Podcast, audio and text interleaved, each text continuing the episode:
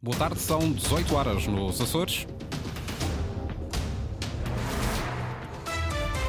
Em destaque nas notícias a esta hora. Câmara do Comércio da Horta e Associação de Turismo Sustentável do Faial contestam a compra de dois navios elétricos para o Triângulo. A Atlantic Line anunciou na segunda-feira o lançamento do concurso, que afinal ainda não avançou. Governo transfere mais de 400 mil euros para a Câmara da Praia para pagar salários aos trabalhadores que serão transferidos para a administração regional. A 13 e 4 de fevereiro, dia de reflexão e de eleições nos Açores, vai ser possível fazer campanha eleitoral para as legislativas nacionais, mas fora da região de Sida-Cné. São títulos para desenvolver já a seguir. Para já, as temperaturas máximas previstas para amanhã. Angra do Heroísmo e Ponta da Algada, 14 graus. Horta e Santa Cruz das Flores, 15. Avançamos para as notícias às 18 horas na Antena Açores, uma edição da jornalista Margarida Praia.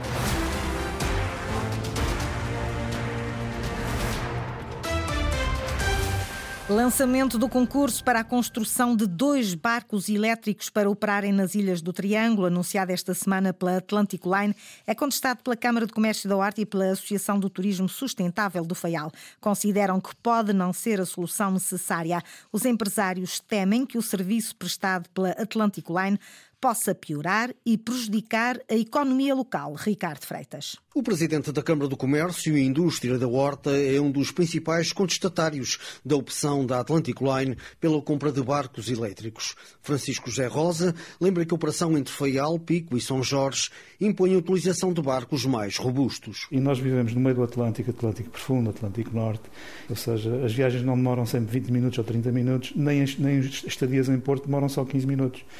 Uh, inclusivamente, existe neste momento com os navios que nós temos, sempre que está em porto a descarregar os carros, por exemplo, para saírem os carros do, do, navio ou a entrarem a fazer o serviço de entrada e saída das viaturas, muitas vezes tem que estar em cima do motor porque existe ondulação e existe instabilidade dentro do porto. E isso faz com que o navio também tenha que estar a consumir. O empresário alerta também para o facto de não existir ainda uma solução técnica para o carregamento dos barcos, por exemplo, durante as curtas escalas na Ilha do Pico. Pode coincidir, eh, de alguma maneira, os dois navios, dois navios estarem a carregar em, portanto, nos dois portos simultaneamente.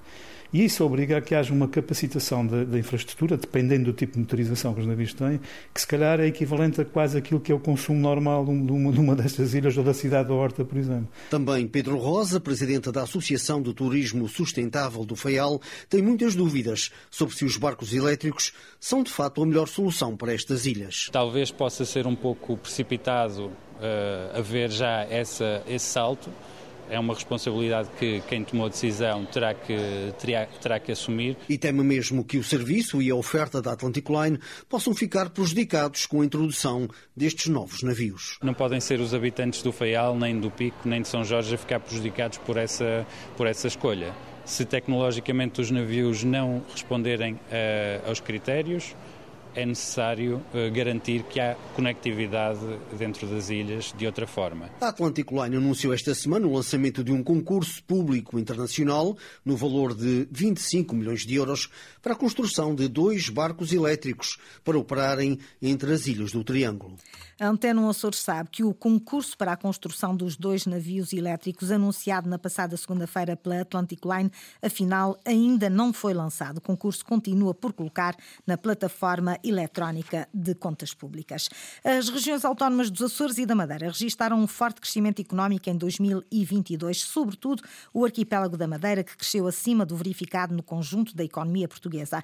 Quem o revelou hoje foi o Conselho das Finanças Públicas. O mesmo Conselho alerta, no entanto, para a dívida global dos Açores, que superou os 3 mil milhões de euros nesse ano, para o agravamento da dívida financeira e para a necessidade de refinanciamento que estão a elevar o risco de sustentabilidade das finanças dos Açores. Linda Luz. As finanças da região autónoma dos Açores estão em risco de sustentabilidade. Conclusão do relatório sobre a evolução orçamental das regiões autónomas em 2022 do Conselho das Finanças Públicas. A dívida global aumentou para 3.108 milhões de euros mais 472 milhões que em 2021.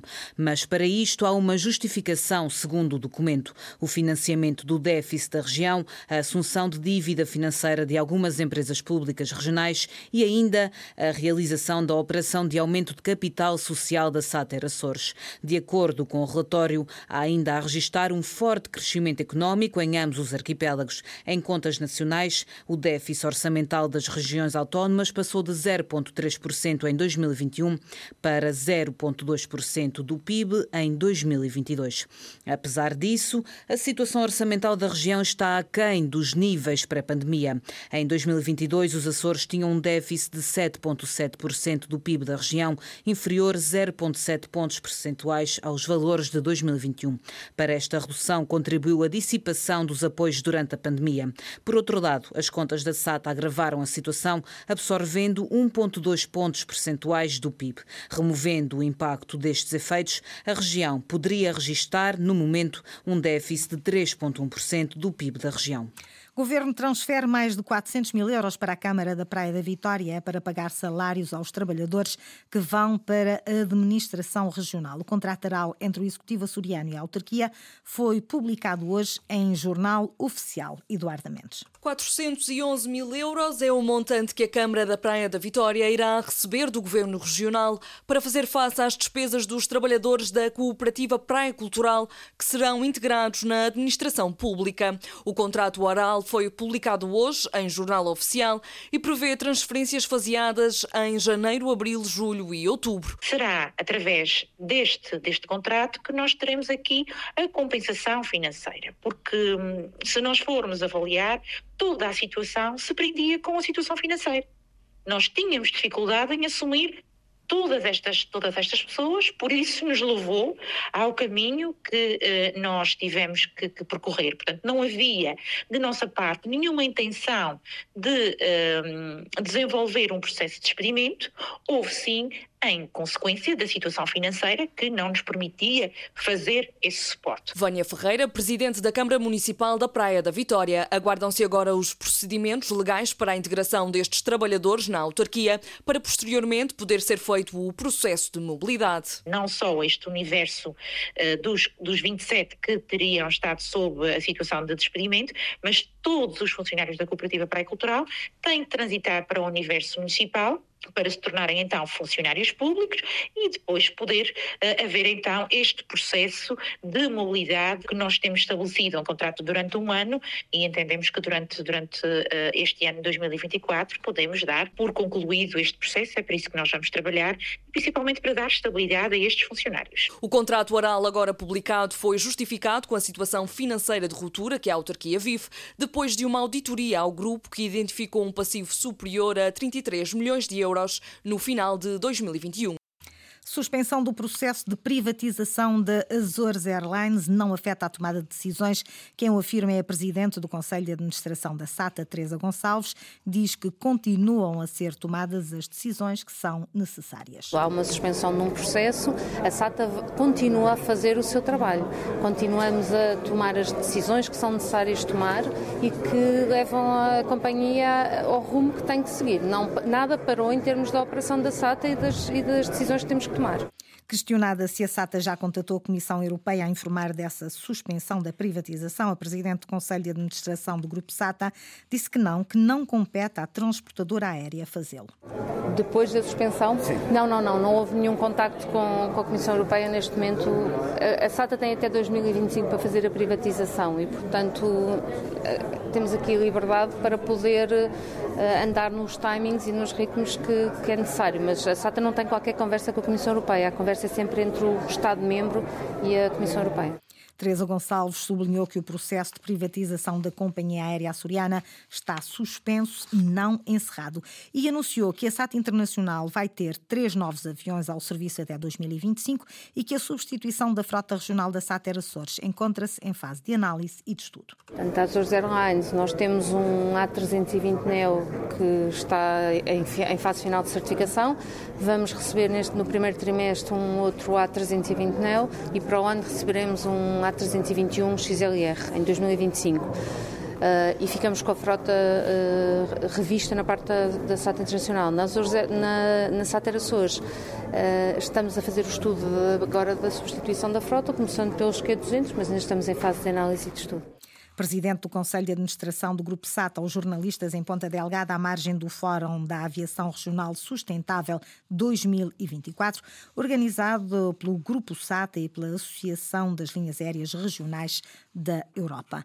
Legislativas nos Açores, de 4 de fevereiro, a Comissão Nacional de Eleições admite a realização de ações de propaganda no âmbito das legislativas nacionais de 10 de março, quer na véspera, quer no dia das eleições regionais dos Açores, mas fora do arquipélago. Segundo a CNE, excepcionalmente fora do território da região, podem ser admitidas as ações de propaganda e a publicação de textos ou imagens dessas ações que não sejam suscetíveis de condicionar a formação da vontade dos eleitores da Assembleia Legislativa Regional dos Açores. Na pré-campanha, o ADN, liderado por Rui Matos, reuniu hoje com a Associação Agrícola de São Miguel, mostrou-se preocupado com a pouca valorização que os sucessivos governos dos Açores têm dado aos produtos regionais. Sandra Pimenta. O próximo governo dos Açores tem de valorizar mais os seus agricultores em detrimento dos altos lucros dados à indústria e à distribuição. O problema não é os subsídios, é a valorização do produto. O produto em si não é valorizado. Portanto, e isto compete o quê? À indústria, e à transformação.